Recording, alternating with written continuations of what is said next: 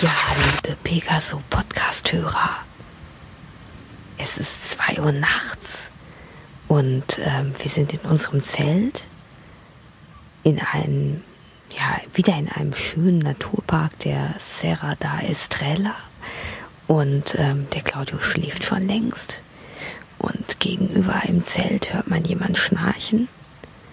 Ja, und ich würde jetzt einfach mal hier so ein paar Nachtgeräusche ähm, einfangen.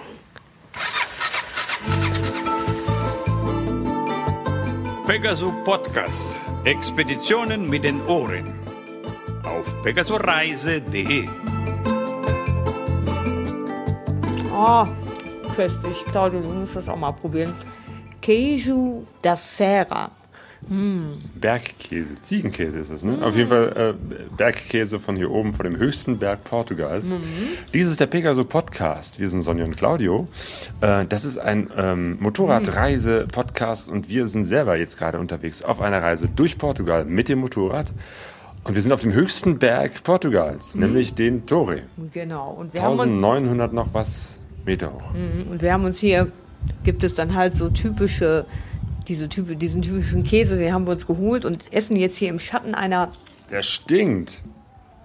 Der, Der stinkt, ja. Ich mag ja sowas. Ich weiß ja, was gut ist, Claudio.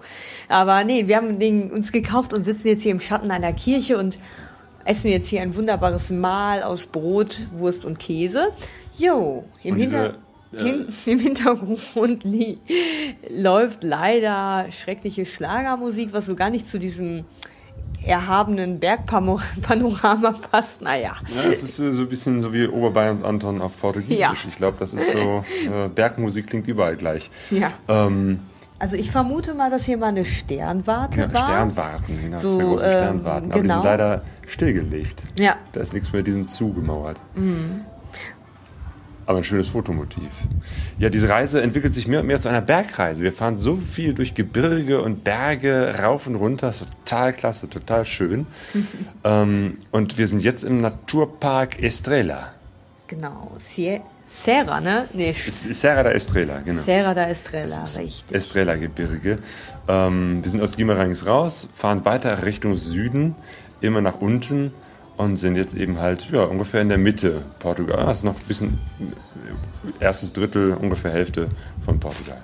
Ja, und ich glaube, so gestärkt wie wir jetzt sind mit diesem wunderbaren Queijo da Serra, können wir jetzt wieder ein bisschen weiter tuckern, ne? Und wieder runterfahren. Adios. Ciao.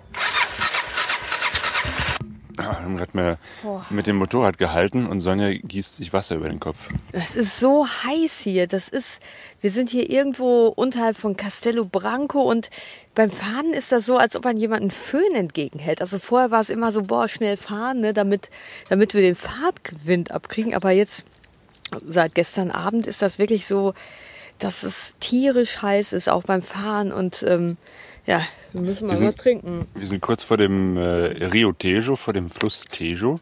Und darunter Okay. beginnt der Alentejo. Das ist eine Gegend in Portugal oberhalb der Algarve. Ja, die wohl sehr trocken ist, sehr landwirtschaftlich, sehr arm auch. Das heißt, das, das Armenhaus Portugals. Ich bin sehr gespannt, wie es da aussieht. Aber ähm, bisher sieht es äh, ja fast schon steppenartig aus. Das ist, es ist, ist braunes Gras, äh, kleine Büsche, nur noch wenige Kakteen. Bäume. Sehr heiß, sehr trocken. Äh, ein Kontrast.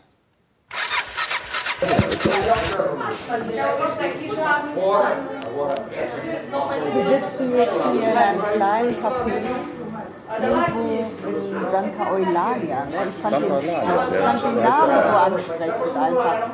Ja. Diese kleinen Dörfer hier sind sehr schön, die sind weiß getüncht und oft gibt es dann noch so eine andere Farbe umrandet, zum Beispiel gelb, also weiß und mit gelben Rändern oder grünen Rändern. Das sieht alles sehr schön apart aus.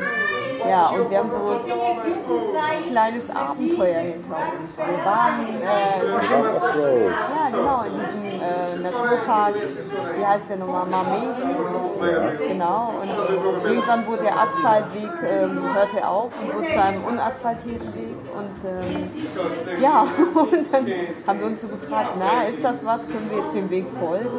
Und irgendwann sind wir an so einem kleinen Häuschen vorbeigekommen, da war eine alte Dame, die sagte auch, ja, ich kann nicht so gut äh, Portugiesisch sprechen, eine gebürtige Britin, ne? Genau, eine Engländerin, die da wohnte in so einem kleinen Haus an einem völlig unasphaltierten, ja. äh, das war noch nicht mehr Stadt, das war wirklich irgendwie ja, eine Piste. Genau. Und da wohnte die. Ja. Sie war retired, also in Rente und hat so ein kleines Häuschen in Portugal und wohnt da.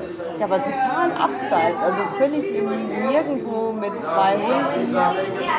Ja, hat uns was zu äh, trinken angeboten, hat verzweifelt versucht, mit unserer groben Party irgendetwas anzufangen, hat dann aber aufgegeben, hat uns aber zum Abschied noch zwei Orangen geschenkt und gut Luck gewünscht.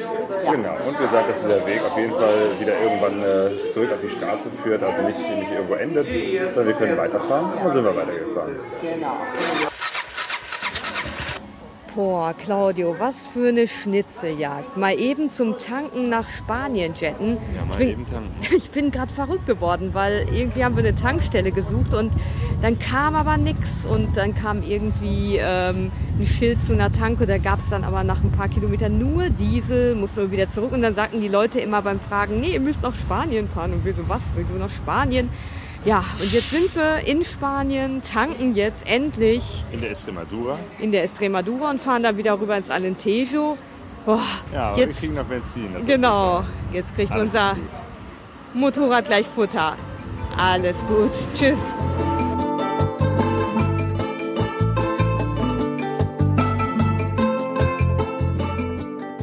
Pegasoreise.de